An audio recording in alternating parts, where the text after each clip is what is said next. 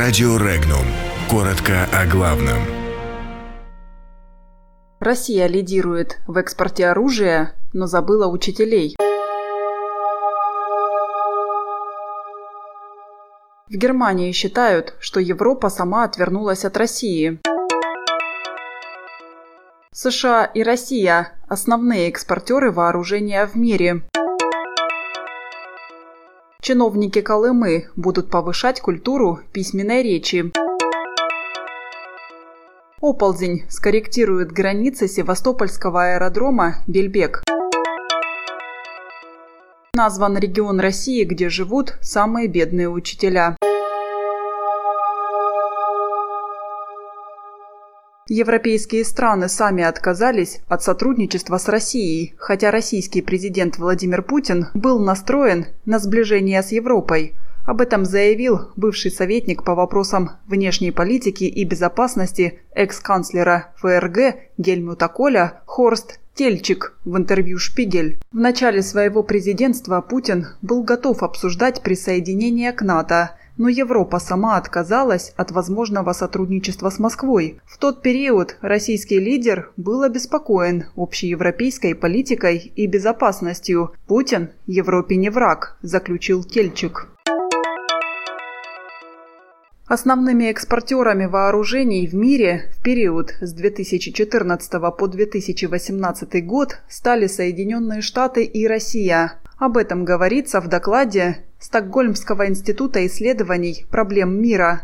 Отмечается, что за данный период пять крупнейших экспортеров оружия в мире – США, Россия, Франция, Германия и Китай – в совокупности обеспечили 75% объема мирового экспорта вооружений. Госслужащих Магаданской области будут обучать на специальных курсах. Всего повышению квалификации будут подвергнуты 180 человек. На прохождение ими спецкурсов из бюджета региона потратят более 1 миллиона рублей. Проводить курсы будет победившая в открытом конкурсе ООО «Ассоциация профессиональных консультантов». Движение части плато на окраине Севастополя выдавило в море несколько тысяч кубических метров грунта, сообщил ведущий научный сотрудник Морского гидрофизического института РАН Юрий Горячкин. В районе Любимовки, возле садового товарищества «Парус», возникла трещина протяженностью около 120 метров. Край оползневого обрыва практически вплотную приблизился к ограждению аэродрома Бельбек. По словам эксперта, ограждение необходимо перенести на 150-200 метров.